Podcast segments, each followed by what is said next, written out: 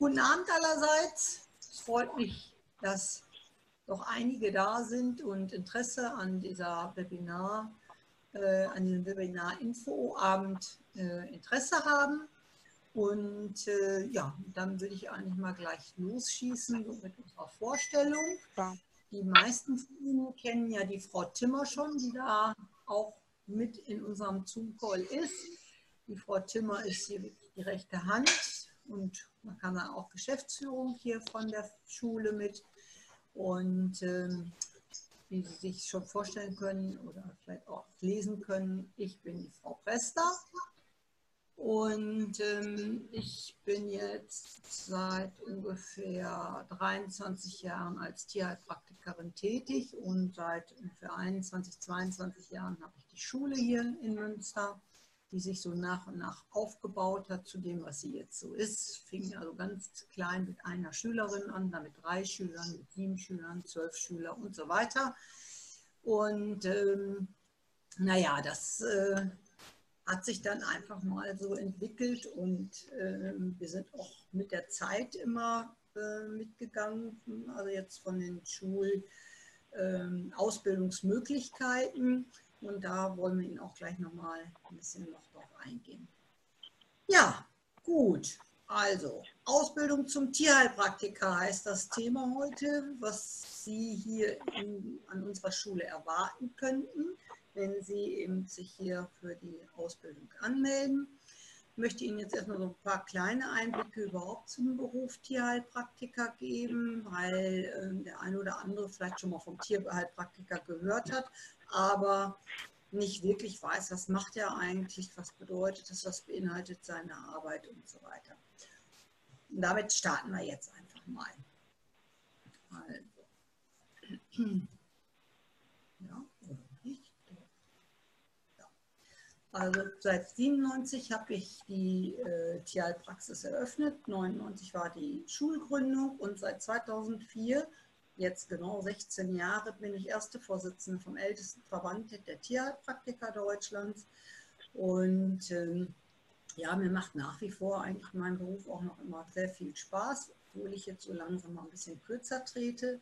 Aber das hat nichts damit zu tun, weil mir der Beruf keinen Spaß mehr macht, sondern weil ich einfach denke, man darf auch ab einem gewissen Alter mal ein bisschen kürzer treten. Gut. Äh, geht das nicht so? ersten Teil allgemeine Informationen zum Beruf des Tierheilpraktikers. Hat bei Ihnen schon einer mal so einen Tierheilpraktiker bei seinen Tieren gehabt oder so? Mhm. Ja. Ja. Ja? Ja, okay. Beim Pferd oder sind Sie mit einem Kleintier da gewesen? Also ich mit meinem, ich auch. Mit dem Pferd. Oder Hund? Hund. Hund. Ah ja, mhm. okay. Und das hat Sie dann äh, bewegt, sich für den Tierheilpraktiker auch zu interessieren, für den Beruf? Simone? Ähm, also ich war bei der Sonja Riedel, die auch bei Ihnen die Ausbildung gemacht hat und ähm, habe das erlebt, wie das will ich auch können. Punkt, fertig. So einfach. So einfach war das irgendwie. Ja, und jetzt ähm, möchte ich gerne mehr wissen. Okay, gut. Frau Burg oder Bock, Burg, ne? Oh, genau. ja, ja, bei mir war es ähm, genauso. Das ist die Karina Franik, die hat ja auch bei Ihnen die Ausbildung gemacht. Und ähm, ja, aus Remscheid. Die Kati. Die Kati ja. kennt die. Wie hieß früher, wie hieß sie denn?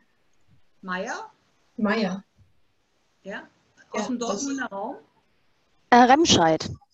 Ja. Ja, es müsste die Karina Meyer sein. Hm? Mhm. Genau. Ja. ja, und bei der war ich in äh, Behandlung, weil ähm, meine Hündin unter Futtermittelunverträglichkeiten ähm, gelitten hat und mir der Tierarzt da ehrlich gesagt nicht wirklich weitergeholfen hat. Und ja, ich habe mir das Ganze angeguckt, hatte mich dann auch für den Ernährungsberater angemeldet, bin da auch derzeit in der Ausbildung und ja, ich interessiere mich halt sehr für den Beruf des Tierheilpraktikers und deswegen bin ich heute hier. Okay. Okay noch jemand ein kleines Statement abgeben, warum er sich heute hier für die Ausbildung interessiert? Schon Bekanntschaften gemacht mit Tierheilpraktiker? Da ist noch eine Christine Pohl. Sie hat aber das Mikro nicht freigeschaltet. Hören Sie uns? Christine? Okay. Da ist das Mikro aus. Ah. Aber Denise, möchtest ja. du vielleicht? Wobei, du bist ja schon angemeldet.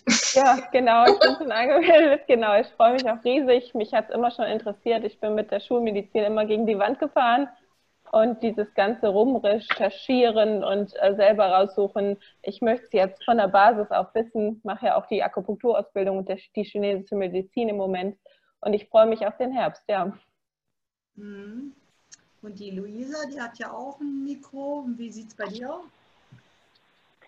Ähm, ja, bei mir ist das auch schon seit vielen Jahren ähm, der Gedanke da, aber tatsächlich erst durch mein jetziges Pferd, was ich seit zwei Jahren habe, wo ich durch die Schulmedizin auch nicht vorangekommen bin, sondern nur mit ähm, ja letztendlich Osteopathie, Haaranalyse und dergleichen ähm, bin ich letztendlich auf den Beruf Tierheilpraktiker gekommen und hängen geblieben, dass ich das können möchte.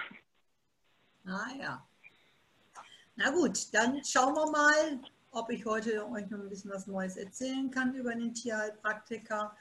Und nachher sind, also wenn zwischendurch Fragen sind, ruhig einfach losschießen. Ansonsten hinterher haben wir auch noch mal ein bisschen Zeit, über spezielle Fragen vielleicht zu sprechen. Genau, und wer nicht sprechen möchte, kann, darf, wie auch immer, kann es einfach in den Chat stellen. Ich habe den Chat im Auge. Ja, sehr schön. Okay, äh, Voraussetzungen äh, für einen Tierheilpraktiker, ähm, also ist Umgang, dass man den Umgang mit Tieren und auch mit den Menschen, also mit den Besitzern, ähm, ja kann. Ich habe manchmal so Leute, die einfach sagen, ja, und Tiere sind so meine Welt und mit Tieren kann ich immer gut, mit Menschen nicht. Hm, ja, als Tierheilpraktiker muss man aber auch mit den Menschen gut können, weil äh, an den Tieren ja immer auch ein Mensch dranhängt und ne, der Mensch kommt ja mit seinem Tier zu uns. Wenn man den Besitzer dann so ganz außen vor lässt, das ist natürlich nicht so gut. Ne? Also man muss auch ein bisschen mit Menschen umgehen können und nicht gleich wie die Axt durch den Wald gehen, wenn er zum Beispiel irgendwelche Fehler macht, ob in der Ernährung oder in der Haltung oder so. Also die meisten Tierbesitzer sind ja schon sehr äh, bemüht, auch alles richtig zu machen für, für ihr Tier. Und äh, manchmal machen die halt Fehler, weil sie falsche Informationen äh, einfach bekommen haben und meinen eigentlich das Beste fürs Tier zu machen. Und da muss man manchmal so ein bisschen mit Diplomatie arbeiten, dass man die Leute nicht immer gleich so, ja, so den, so den schwarzen Peter zuschiebt. ein bisschen diplomatisch sollte man da schon sein, mit den Leuten umzugehen. Wissen braucht man natürlich über Haltung und Ernährung. Was ist eine artgerechte Haltung? Ähm, was ist eine gesunde Ernährung? Was macht krank, wenn die Haltung nicht stimmt und so weiter, dass man das auch erkennt und auch da beratend äh, als Tierheilpraktiker arbeitet. Genauso geht es auch mit der Ernährung, wobei eben auch bei der Ernährung ist wie im menschlichen Bereich auch. Da gehen natürlich auch, äh, gibt es viele Weisheiten. Ne? Der eine sagt äh, Trockenfutter zum Beispiel beim Hund, der nächste sagt Dosenfutter, der andere sagt wiederum Rohfütterung. Ähm, dann Rohfütterung, da gehen auch wieder, gibt es auch wieder verschiedene Felder und so weiter.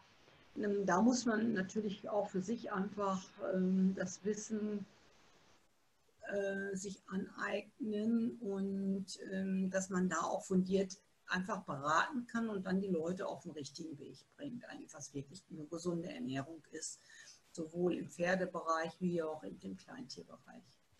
Anatomie ist also die Lehre vom äh, Knochenbau und so weiter und, und, Körperbau und Physiologie, die Abläufe der Organe, wie arbeiten die zusammen, wie funktioniert das alles. Pathologie ist die Lehre der Krankheiten, das ist so im zweiten Ausbildungsjahr die Pathologie bei uns.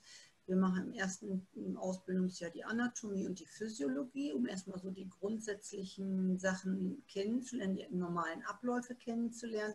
Und wenn wir dann im zweiten Ausbildungsjahr in die Pathologie gehen, werden wir ganz viele Sachen wieder aus dem ersten Jahr auch wiederholen und äh, dann eben in die Krankheitslehre mit einfließen lassen.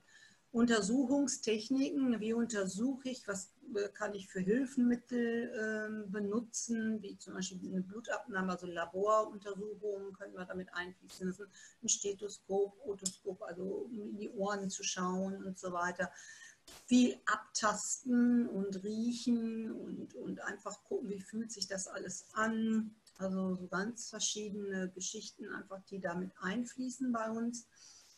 Dann, welche Therapiemöglichkeiten habe ich, welche Therapieformen bieten sich an. Ne? Also da brauche ich auch das Wissen drüber.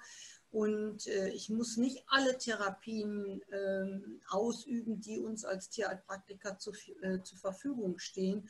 Also da wird man dann auch hinterher, da kommt man eigentlich eher unseriös rüber. Ne? Also man sollte sich vielleicht auf fünf, sechs Therapieformen, die auch miteinander vielleicht kompatibel sind, äh, ja, einarbeiten und die dann auch wirklich vernünftig dann einfach machen. Wir müssen nicht alle Therapieformen abdecken. Also zum Beispiel, manchmal rufen mich Leute an und sagen, ja, machen Sie auch Bioresonanz und ich selber mache jetzt in der Praxis keine Bioresonanz, aber ich habe eine Kollegin, die das sehr gut macht und da schicke ich dann die Leute, also verweise ich dann an die Kollegin. Also ich muss nicht immer alles selber machen. Dann kaufmännische und gesetzliche Grundlagen ist natürlich auch ein wichtiger Bereich, den wir als Tierheilpraktiker in unserer selbstständigen Arbeit als Grundkenntnisse haben sollten. Das Kaufmännische eben auch in dem Sinne, dass ich auch kalkulieren kann, ähm, was muss ich für eine Behandlung nehmen, was muss ich am Tag verdienen, damit ich auch existieren kann und auch eben, also wirtschaftlich auch über die Runden komme und mir auch meine Versicherungen und alles um mein Leben auch leisten kann.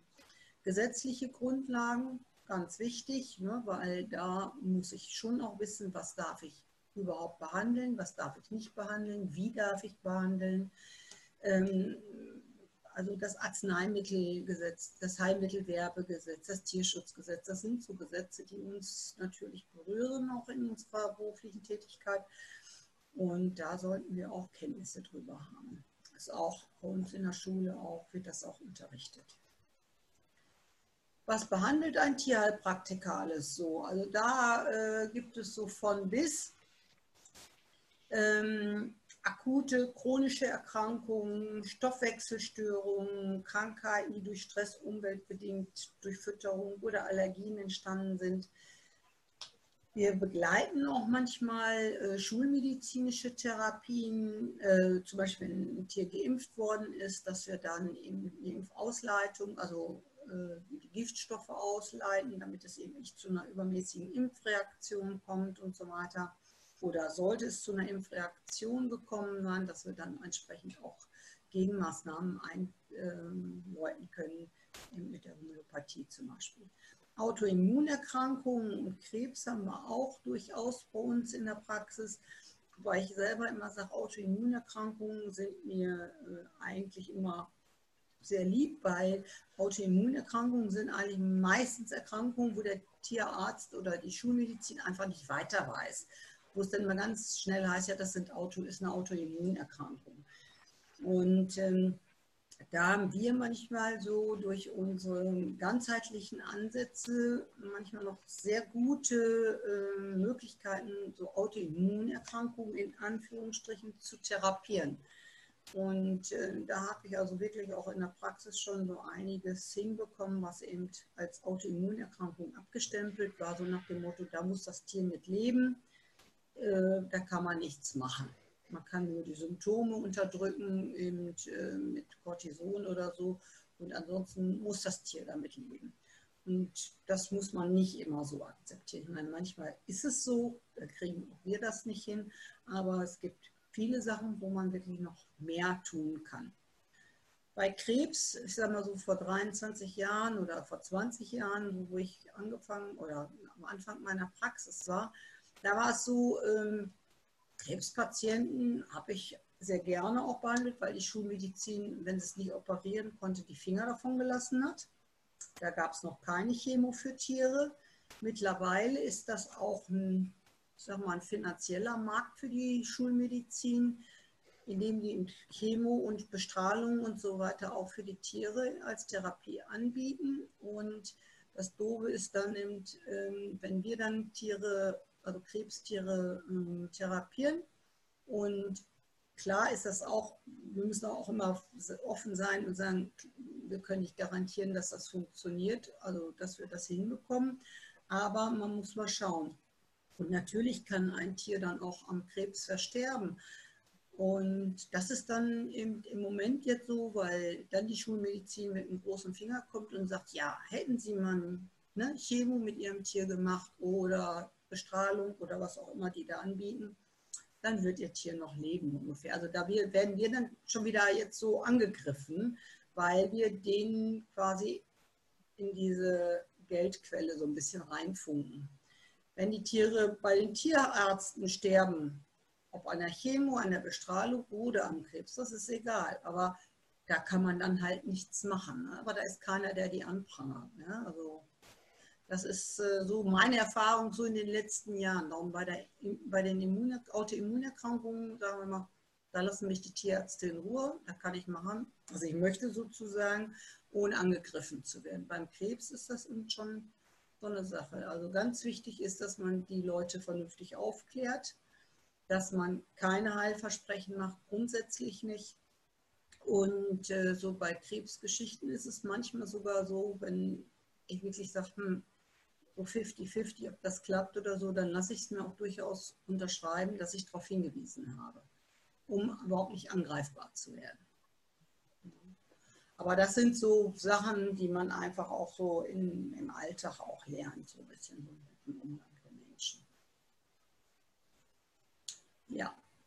Dann, wie stellt ein Tierheilpraktiker seine Diagnose? Für uns ganz wichtig ist ja die Anamnese, ähm, also das heißt die, die Krankheitsgeschichte, den Verlauf, was war vorher, wann hat es angefangen, was gibt es für Auslöser eventuell für diese Symptome, die da sind. Also die Krankheitsgeschichte ähm, ist auch ein äh, großer Faktor, was an, an Zeitaufwand ist. Äh, wenn ein Patient zum ersten Mal kommt, äh, zu einem in die Praxis kommt, also die Anamnese dauert eigentlich länger als eigentlich die körperliche Untersuchung am Tier, die wir aber auch machen. Und ebenfalls auch wichtig hier bei der Diagnose auch wieder an Haltung und Fütterung, Umgebung und so weiter. Also äh, auch da das mit einbeziehen in der Diagnose, ne? dass man dann eben ähm, entsprechende Diagnose stellen kann. Wie wir therapieren, also das sind jetzt hier nur, äh, ich sag mal so sechs, nee, fünf äh, Therapieformen, die sehr gängig sind, aber es gibt, ich weiß nicht, wie viele Therapieformen noch dazu. Ne? Also Homöopathie ist eines unserer größten Therapieformen in unserem Beruf. Die meisten Tierheilpraktiker arbeiten auch mit Homöopathie. Bachblüten werden auch immer meistens noch kombiniert, so bei der Homöopathie oder auch als Einzeltherapie angeboten, aber mm, ich sage mal so, Bachblüten arbeiten auch sehr viel mit. Schüsslersalze arbeitet der eine oder andere mit Akupunktur. Auch muss man gucken, ob einem das liegt. Ne? Ähm, dann äh, Phytotherapie, also Kräuterheilkunde machen auch sehr viele, gerade im Tierbereich sehr gerne. Dann gibt es noch, äh, ich weiß gar nicht, äh, was wir alles haben, Magnetfeldtherapie, Bioresonanz gibt es und ohne Ende. Ne? Also Sie werden auch im Laufe der Ausbildung bei uns viele Therapieformen, äh, kurze Einblicke bekommen, damit Sie einfach mal so wissen, was, was sind das überhaupt für Therapien. Und dann muss man, sollte man sich irgendwann auch so ein bisschen auf ein paar Therapieformen einschießen, dass man einfach sagt, ja, das liegt mir. Akupunktur, klar, möchte ich total gerne machen. Und äh, dass man sich so das rauspickt. Man kann einfach auch hinter nach der Ausbildung sagen, also dass man erstmal sagt, jetzt mal erstmal die Grundausbildung sozusagen und hinterher gucke ich einfach so im Laufe der zwei Jahre, wo mich der, hin, der Weg so hinführt. Ne? Also manche sagen am Anfang, um Gottes Willen, Akupunktur nie im Leben, so mit Nadeln, das kann ich gar nicht im Laufe der zwei Jahre hier im Unterricht sehen sie einfach, dass das so gar kein Stress ist so für die Tiere mit dem Nadeln. Und ähm, dann sagen die hinterher, Akupunktur möchte ich doch machen. Also es verändert sich durchaus auch von der Einstellung der Auszubildenden hier. Ja, dann, ähm, ich vergleiche uns, der Tierheilpraktiker, wenn ich das so mit dem Tierarzt vergleiche, habe ich immer so gerne das Beispiel, also der Tierarzt ist eher so der Rettungsschwimmer. Wenn das Kind ins Wasser gefallen ist und es droht unterzugehen, dann wird der Rettungsreifen hinterhergeschmissen und das, das Kind wird wieder aus dem Wasser geholt, sozusagen, wird ans Ufer gestellt und dann, ey, da musst du beim nächsten Mal aber aufpassen, ne? wenn du da reinfällst. Das ist nicht ungefährlich. Ja? Also ist immer so, naja, es kann durchaus sein, dass das Kind ins Wasser fällt, durchaus möglich, wird auch sehr wahrscheinlich passieren, weil wir wohnen hier nun mal am Wasser. Aber wir passen halt auf, wenn es dann reinfällt, schmeißen wir den, also schmeißt der Tierarzt den Rettungsring hinterher. Wir Tierheilpraktiker setzen einfach viel weiter an. Wir sagen, ja, wir wohnen hier am Wasser und damit nichts passiert, lernst du schwimmen. Das heißt, wir bauen das Immunsystem drauf aus, also die Gesundheit bauen wir auf, damit es mit der Gefahr besser fertig werden kann.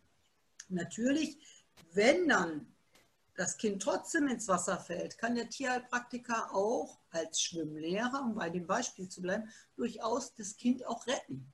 Ja? Also das eine schließt das andere nicht aus. Aber wir sind trotzdem, wenn wir das Kind wieder ans Land, an, an Land holen, sagen wir, so, hier, wir leben hier am Wasser, jetzt lernst du schwimmen und ich zeige dir, wie das geht.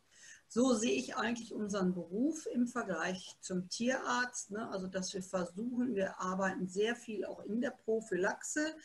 Wir ähm, versuchen auch die, äh, die äh, Tierhalter dahin zu bewegen, dass die Gesundheit erhalten wird. Und nicht kommen sie wieder, wenn es dem Tier wieder schlecht wird, äh, schlecht geht oder so, äh, oder schon Krankheiten sich da anbahnen, sondern wir sagen, kommen so regelmäßig vorbei, wir machen ein Check-up, und gucken, ob wir vielleicht die Niere nochmal unterstützen müssen, ob wir die Leber nochmal unterstützen müssen, vielleicht im, im, Frühjahr die Leber, im Herbst die Niere oder so, je nachdem, dass man einfach so ein bisschen einfach da so in der, ähm, ja, in die Vorbereitung geht, in die Prophylaxe. Also das ist auch ein ganz wichtiges Thema eigentlich bei uns. Die meisten Patienten, die neuen, kommen natürlich eben, wenn das Kind schon im Wasser, ins Wasser gefallen ist sozusagen, ist es ganz selten, dass welche mit ihrem Kind an die, Hand, kommen und sagen, ich möchte gerne hier, dass mein Kind schwimmen lernt. Ne? Also, aber habe ich auch. Ich habe mal ein junges Pärchen gehabt, die sind mit einem kleinen Welpen zu mir gekommen und gesagt, ja, sie besuchen eine Tierheilpraktikerin ihres Vertrauens und wollten jetzt ihren Welpen vorstellen und äh, einfach mal einen kleinen Check-up machen lassen. Und das sind also sehr treue Kunden. Auch die betreue ich jetzt mit ihrem Hund seit sechs Jahren. Und da gehen wir ganz, ganz viel auch in die Prophylaxe. Ja, im zweiten Teil Informationen zur Ausbildung an unserer Schule. Also hier haben wir erstmal unsere Dozenten, die wir alle hier so bei uns in der Schule haben. So, da haben wir ja, mich brauche ich nicht mehr vorstellen, mich haben Sie jetzt schon gesehen. Dann haben wir die Britt Kröger, ist unsere Hauptdozentin hier, auch bei den Webinaren werden Sie sehr viel mit der äh, Britt Kröger zu tun haben oder auch mit der Franzi Wojewski. Dann haben wir die, also Britt ist unsere Kräuterhexe, sagen wir immer. Die ist also auch, äh, was die Phytotherapie anbetrifft, sehr fit. Und manchmal fragen mich die Leute, ja, Frau Presser, was kann ich da für Kräuter geben? Oder was ist, warum wirkt das denn, dies und das, jenes Kraut und so ich mache zwar auch manchmal so ein paar, äh, oder ich habe fertige Kräutermischungen teilweise in der Praxis, aber wenn das so ans Eingemachte geht, sage ich immer, wendet euch an die Brit. Die kann euch das viel besser erklären, weil die einfach da ein ganz anderes Wissen hat als ich.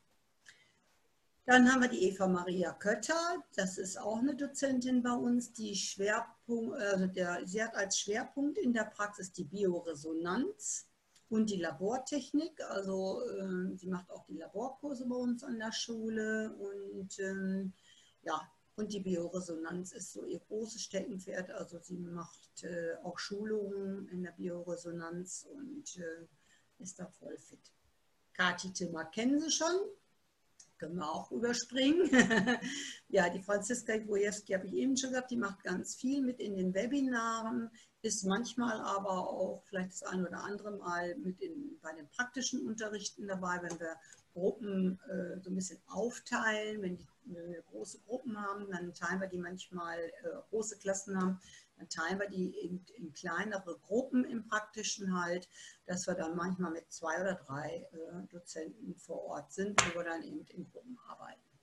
Und dann geht das immer so ein bisschen, dass die Gruppen auch untereinander dann zu den verschiedenen Dozenten wechseln. Also an dem Tag. Dann haben wir die Sandra Schützler, auch die ist, äh, unterstützt uns hier an der Schule fleißig, sowohl im Webinarbereich wie auch in, in anderen Unterrichtsformen. Und ähm, ja, das sind jetzt einfach mal so alles unsere Dozenten, sind alles ausgebildete Tierheilpraktiker und haben alle auch die Prüfung beim ältesten Verband der Tierheilpraktiker seinerzeit abgelegt. Und das ist einfach ein schönes Miteinander. Wir haben unterschiedliche Schwerpunkte, kann man sagen.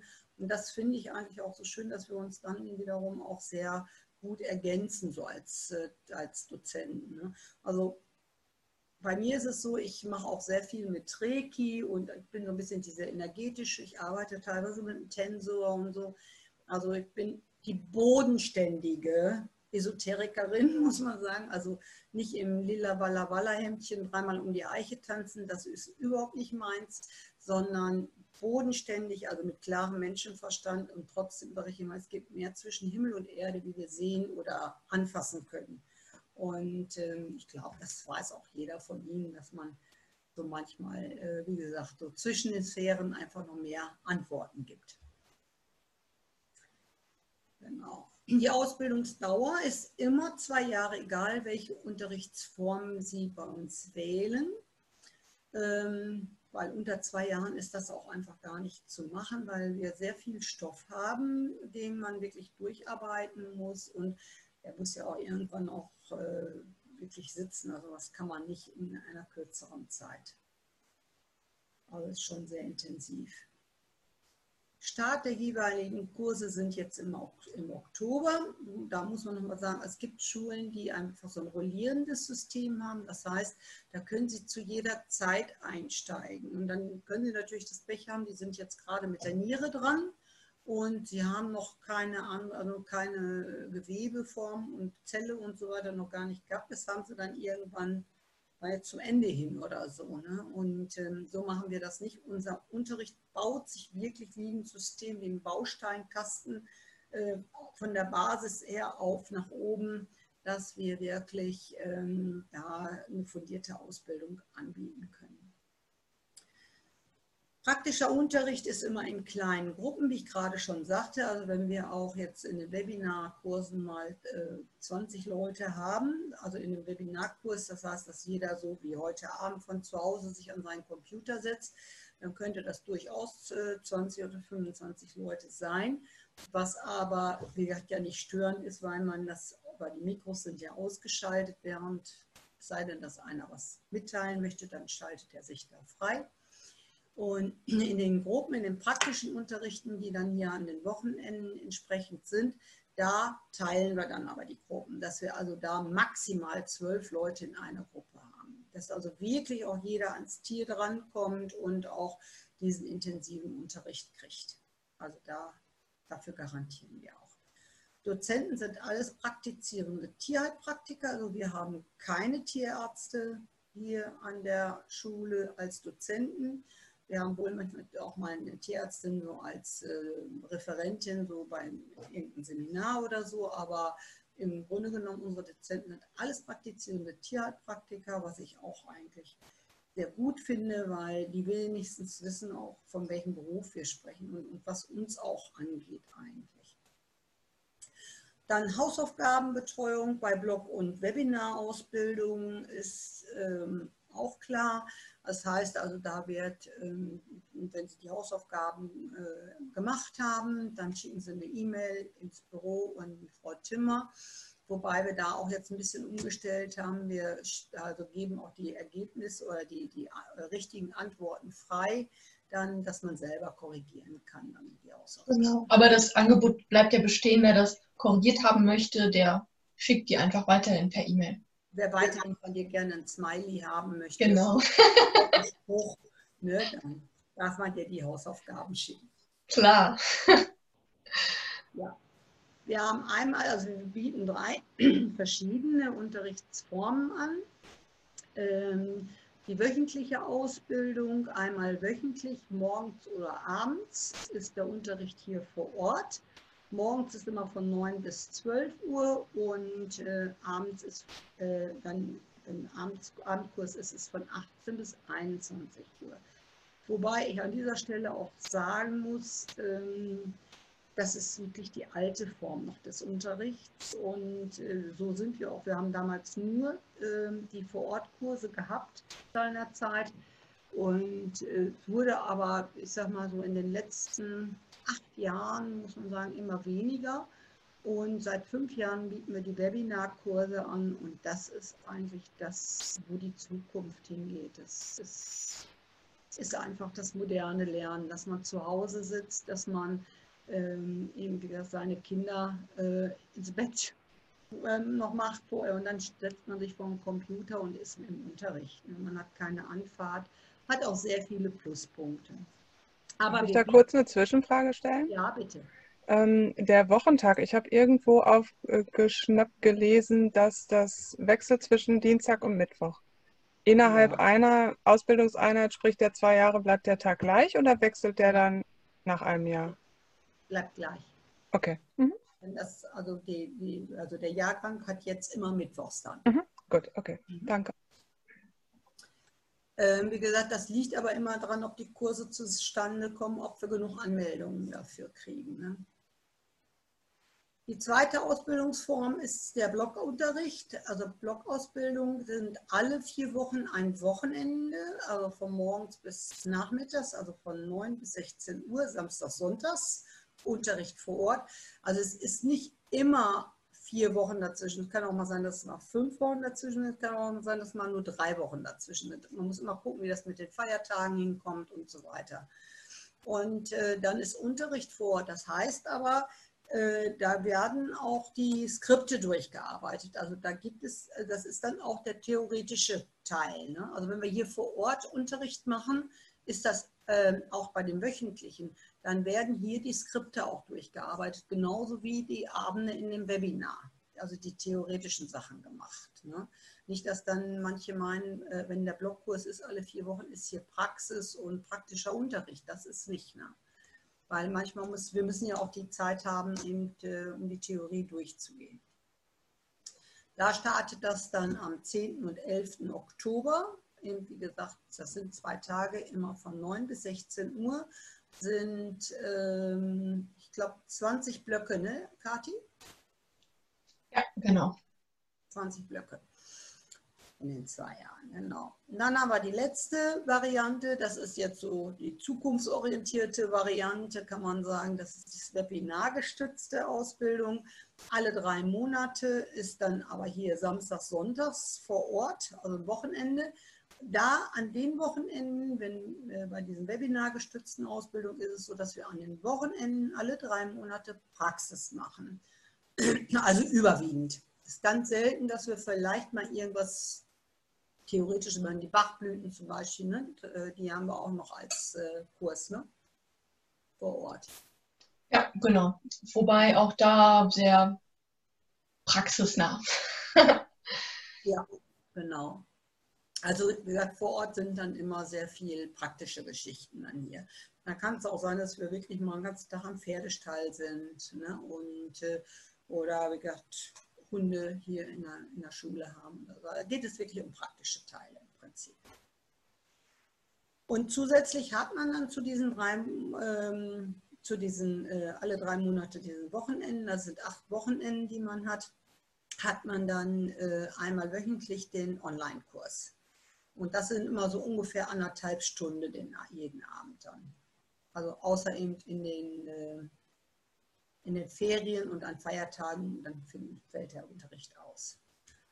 ja, der, dieser die Webinar-gestützte Ausbildung, die beginnt mit dem ersten Blockkurs, also mit dem ersten Wochenende. Das ist am 3. und 4. Oktober. Der 3. Oktober ist zwar ein Feiertag, aber wir hätten es sonst anders nicht hingekriegt. Also das ist ausnahmsweise da auch einfach mal das Wochenende mit dem Feiertag drin. Und dann geht direkt montags dann der Online-Kurs, also der Online-Unterricht los am 5. Und das ist dann voraussichtlich immer um 8, von 18.30 Uhr bis ungefähr 20 Uhr. So, das sind so alle Ausbildungskosten. Es interessiert ja auch immer sehr viele. Anmeldungsgebühr ist äh, 250 Euro und dann 24 Monatsraten 199 Euro.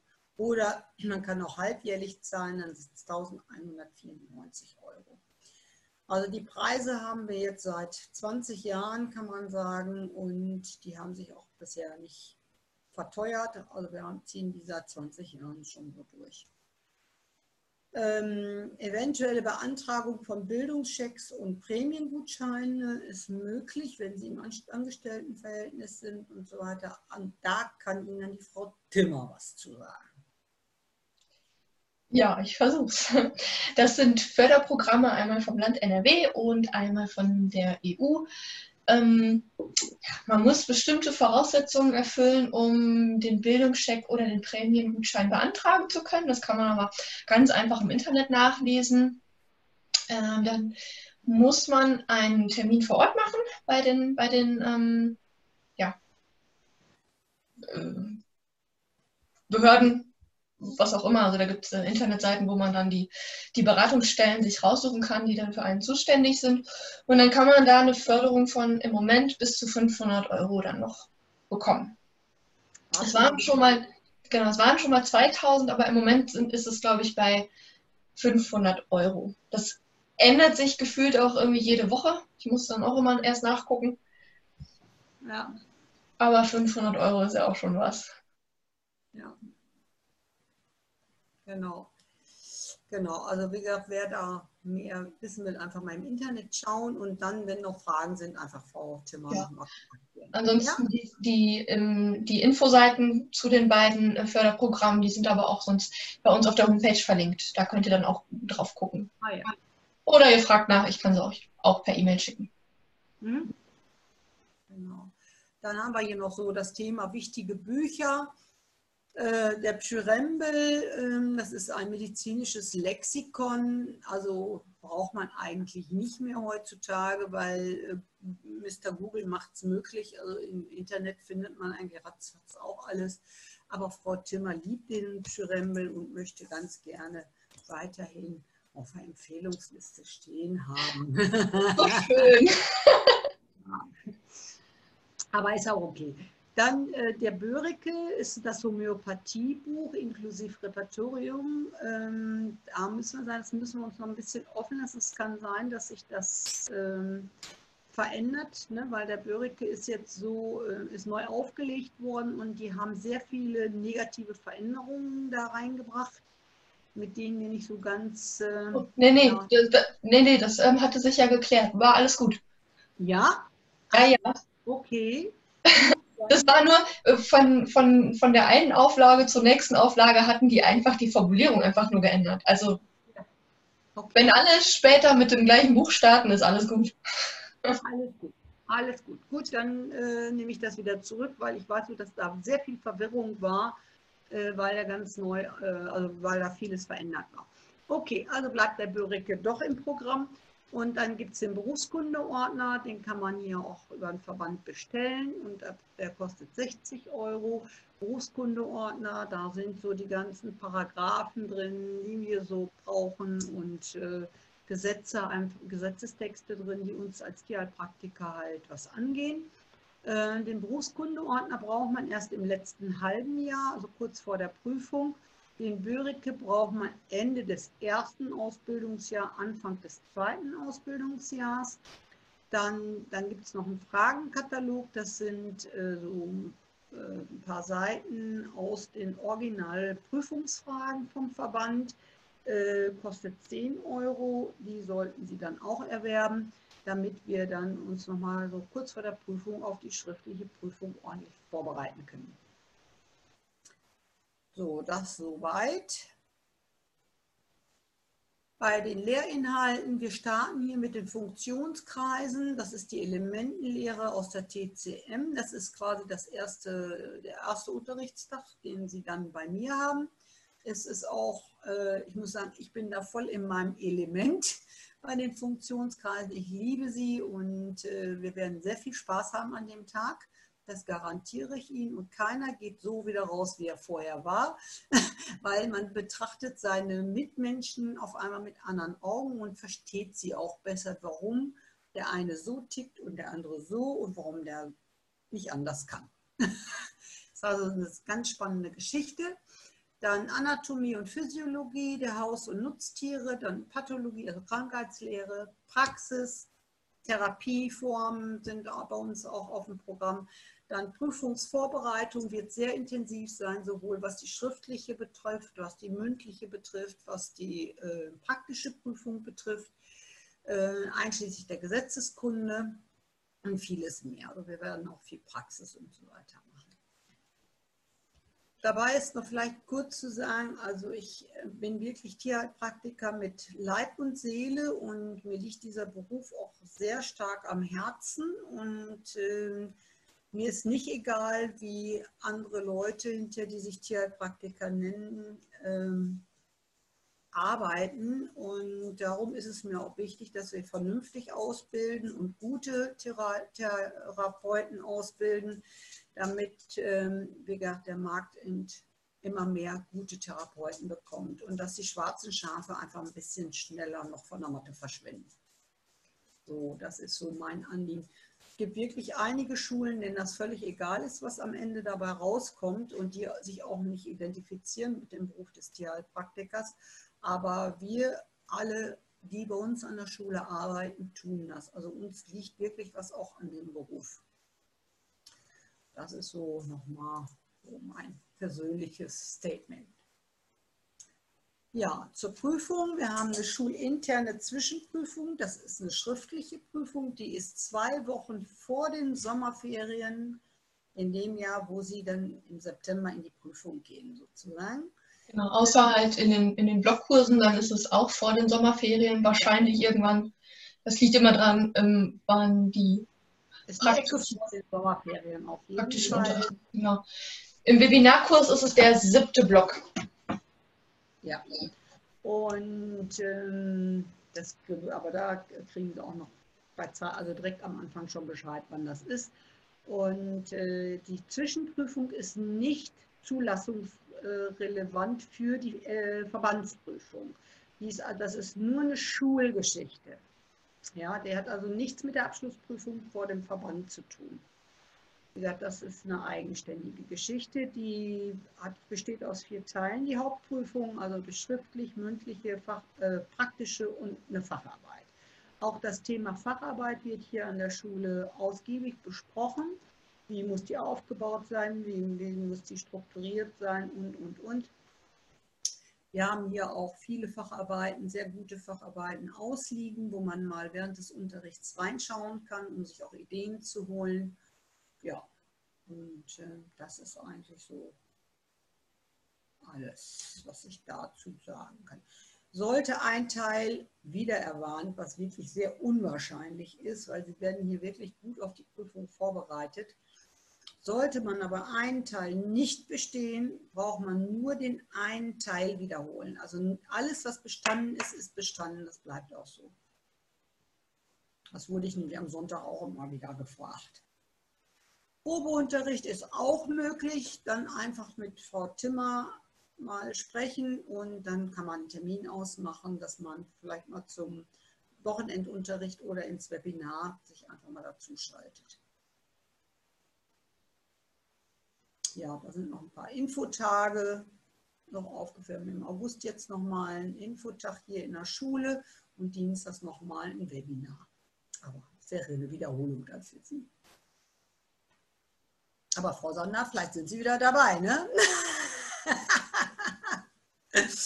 ja, Ja, ach so, ich hatte jetzt hier noch mal ein, ein, kleinen, ein kleines Beispiel oder mal gut. Also wie gesagt, es gibt durchaus auch mal so Praxisfälle oder ähm, die Fee, die Sie hier sehen, ähm, die mit der großen Wunde, die Hündin, die habe ich äh, vor vier Jahren aus dem Zwinger in Werne geholt.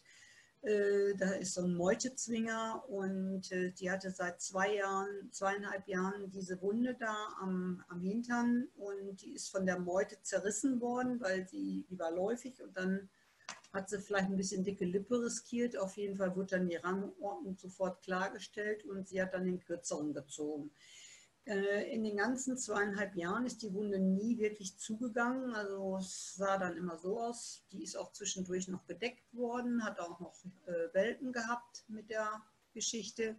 Und die ist dann halt auch ähm, im August dann zu mir gekommen.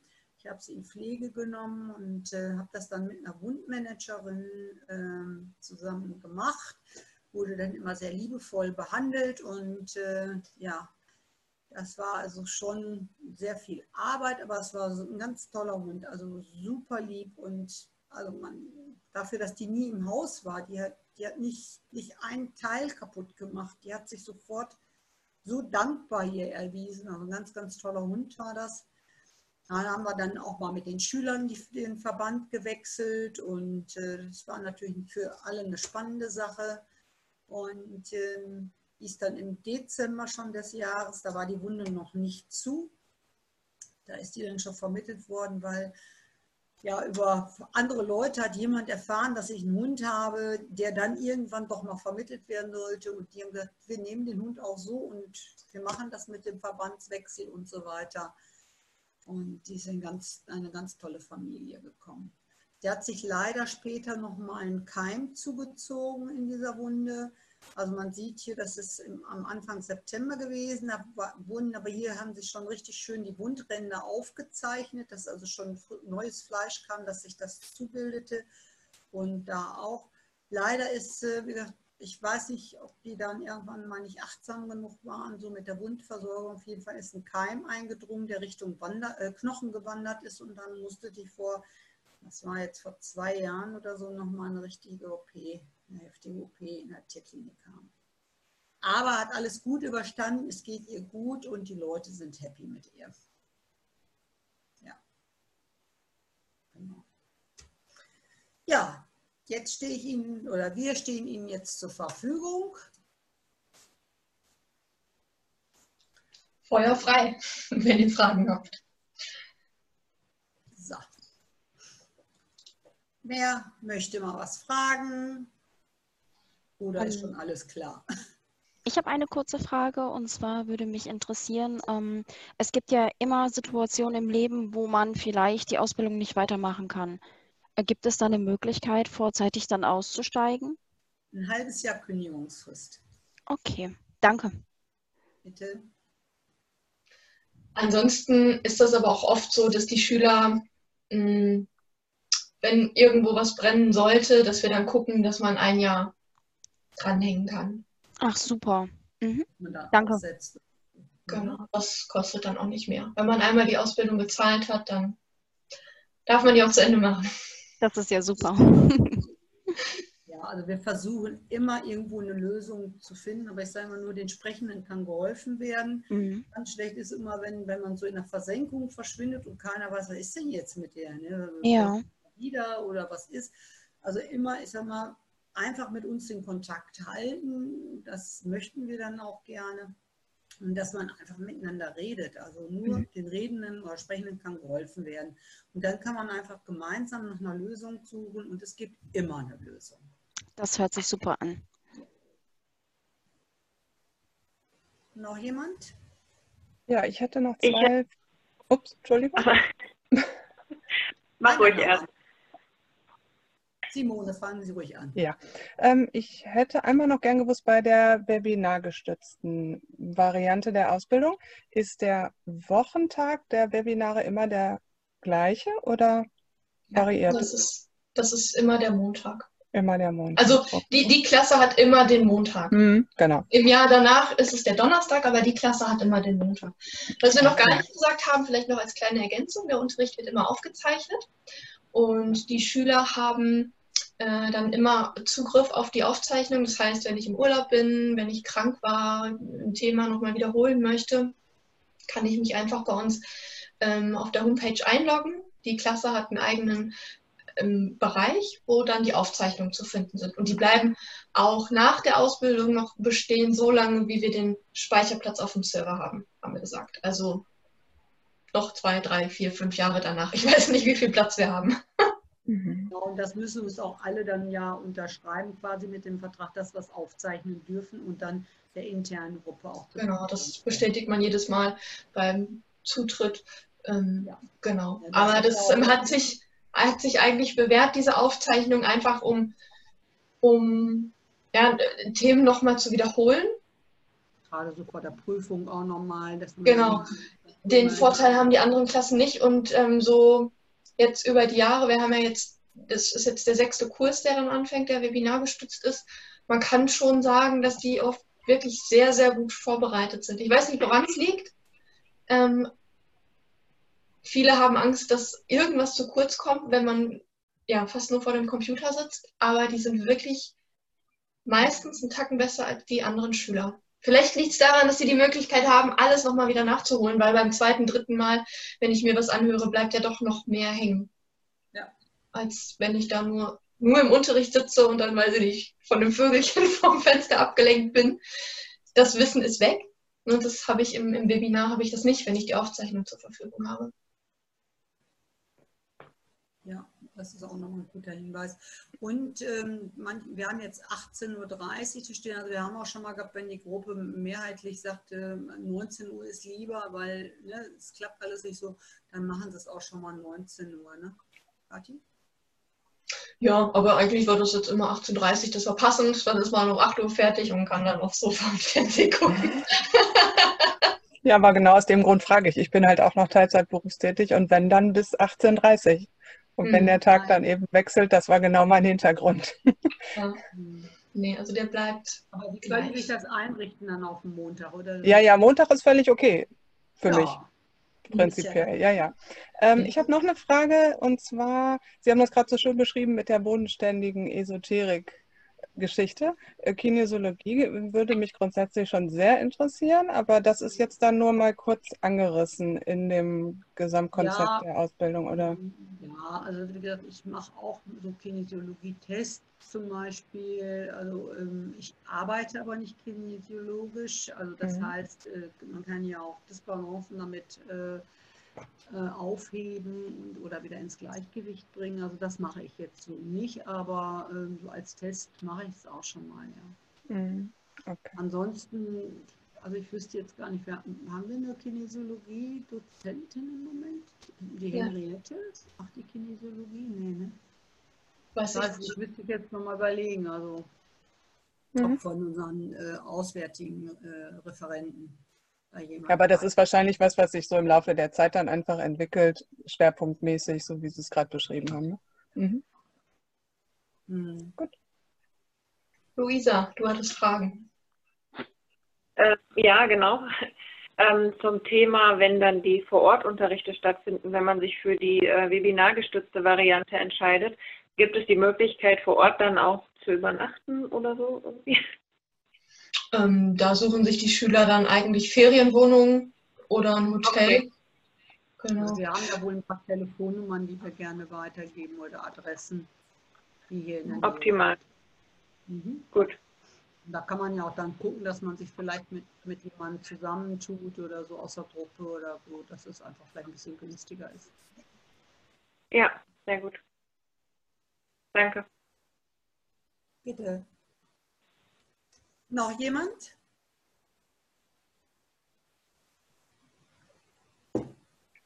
Keine Fragen offen? Ähm, Moment, da ist noch eine Frage im Chat, aber man kann auch wieder nach Hause fahren, oder? Äh, ja, klar. Du meinst, äh, wenn Samstag, Sonntags Unterricht ist, ja, du darfst Samstag, abends nach Hause fahren. klar. In diesem, Lehrgang machen wir das so. Weil man muss ja sagen, die, die Abende dann im, im Hotel oder so sind ja auch immer ganz gut. Ne? Wenn ich mir so überlege, wenn wir irgendwo Fortbildungen haben, ähm, so schön wie dann die Fortbildung ist oder die Tagung, aber abends an der Hotelbar oder wo auch immer, hat man dann auch gute Ideen. Ja. ja. Okay. Aber kommt ja auch drauf an, wo man wohnt. Ne? Also wir haben in den Klassen, jetzt haben wir Schüler aus Münster, die unbedingt ins Webinar wollten. Die fahren natürlich nach Hause. Ja. Ähm, gibt es ein Datum, wann Teilnehmerschluss ist? Wenn die Klassen voll sind, sind sie voll. Okay. Ansonsten ist kein Teil. Also wir haben öfters auch Nachzügler. Das ist ja das Schöne. Durch die Webinare verpasst man ja eigentlich keinen Theorieunterricht. Mhm. Und wir sehen dann zu, dass wir ähm, dann einen Nachholtermin machen für den Unterricht, den man dann verpasst hat an dem ersten Wochenende. Mhm. Ja. Genau. Ja, dann hoffe ich, dass ich Sie so ein bisschen begeistern konnte für den Beruf und für die Ausbildung. Und würde mich freuen, wenn wir uns dann im Oktober live wiedersehen. Und ich sehe dann hier zum ersten Unterrichtstag, wann, in welcher Form auch immer, äh, auf jeden Fall zu den Funktionskreisen wiedersehe. Genau. Wenn sonst irgendwie Fragen sind, jederzeit einfach mailen, anrufen. Genau, telefonieren. Also wir sind eigentlich. Geht alles. Dann bedanke ich mich für Ihre Aufmerksamkeit, dass Sie sich die Zeit genommen haben. Und ich wünsche Ihnen einen schönen Abend und noch eine schöne Sommerzeit. Bis dahin. Tschüss. Danke auch so. Tschüss. Vielen Dank. Tschüss. Tschüss.